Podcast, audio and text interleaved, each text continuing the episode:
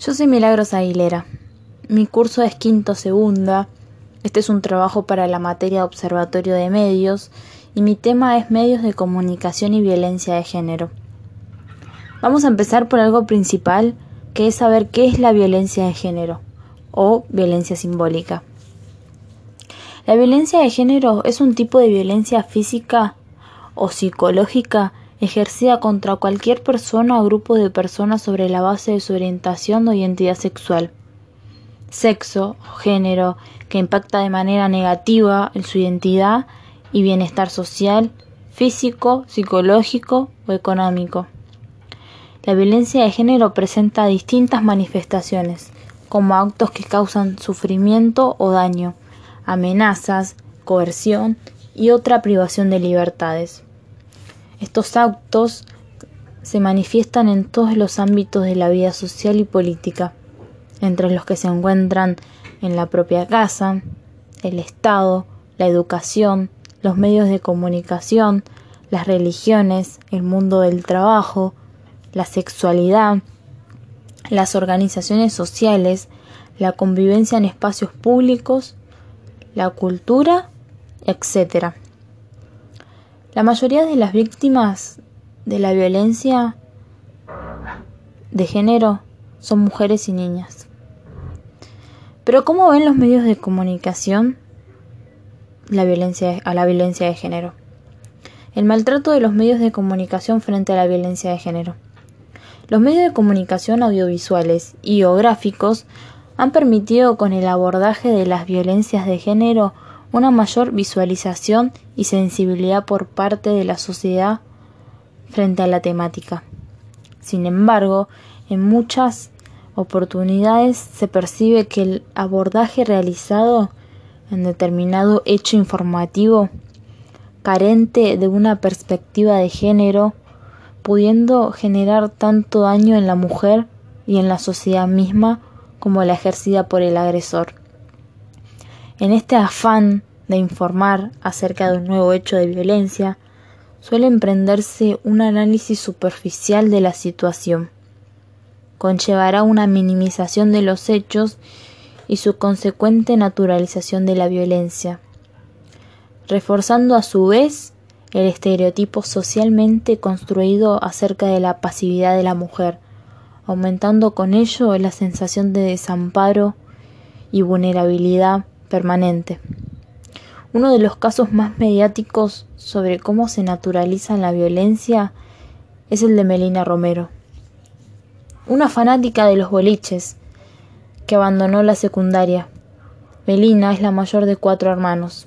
Su papá, ex policía, tiene poco contacto con ellos. Así tituló el diario Clarín un perfil de Melina Romero, de 17 años, publicado el 13 de septiembre, de septiembre del 2014. En las redes sociales, en las organizaciones políticas, sociales y feministas y articulaciones de, de periodistas con perspectiva de género, el rechazo y repudio fue casi inmediato.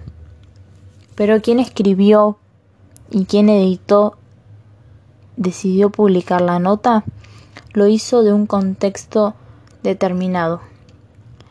Desde el 23 de agosto que Melina Romero estaba desaparecida.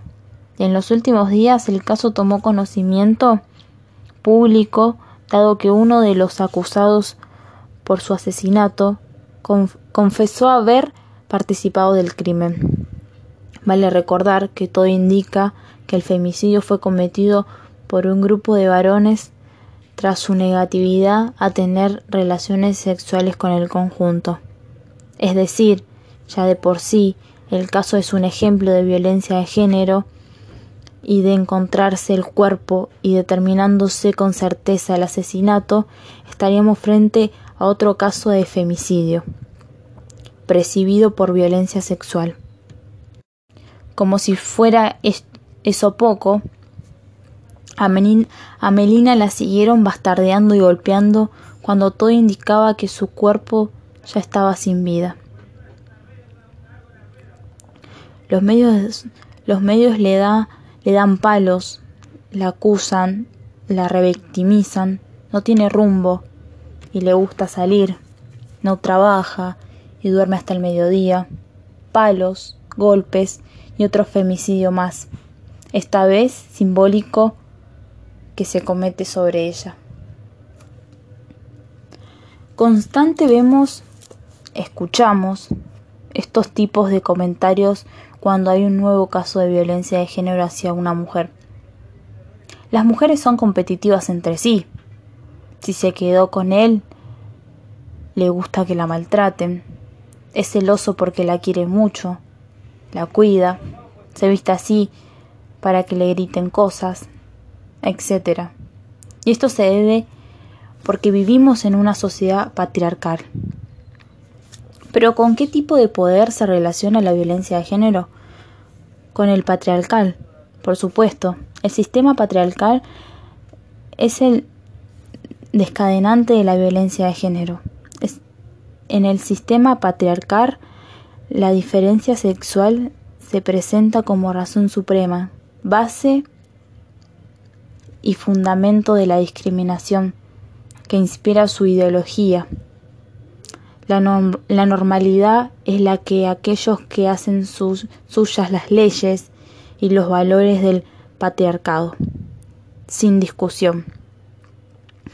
Para entender mejor por qué la violencia de género se relaciona con el poder patriarcal, vamos a ver qué es el poder. Es un efecto, el asesinato o el acto de violencia que ejerce un varón concreto sobre una mujer concreta con la que tuvo o tiene una relación sentimental o aspira a tenerla. Fue y sigue siendo el prototipo de agresión patriarcal. Para terminar, sabemos que para cualquier acto de violencia de género existe la ley 26.485 protección integral para prevenir, sancionar y erradicar la violencia de género. Las mujeres en los ámbitos en que desarrollan sus relaciones interpersonales o comunicarse la línea 144 brinda atención especializada a mujeres víctimas de violencia de género durante las 24 horas, los 365 días del año. Es anónima, gratuita y nacional. Gracias.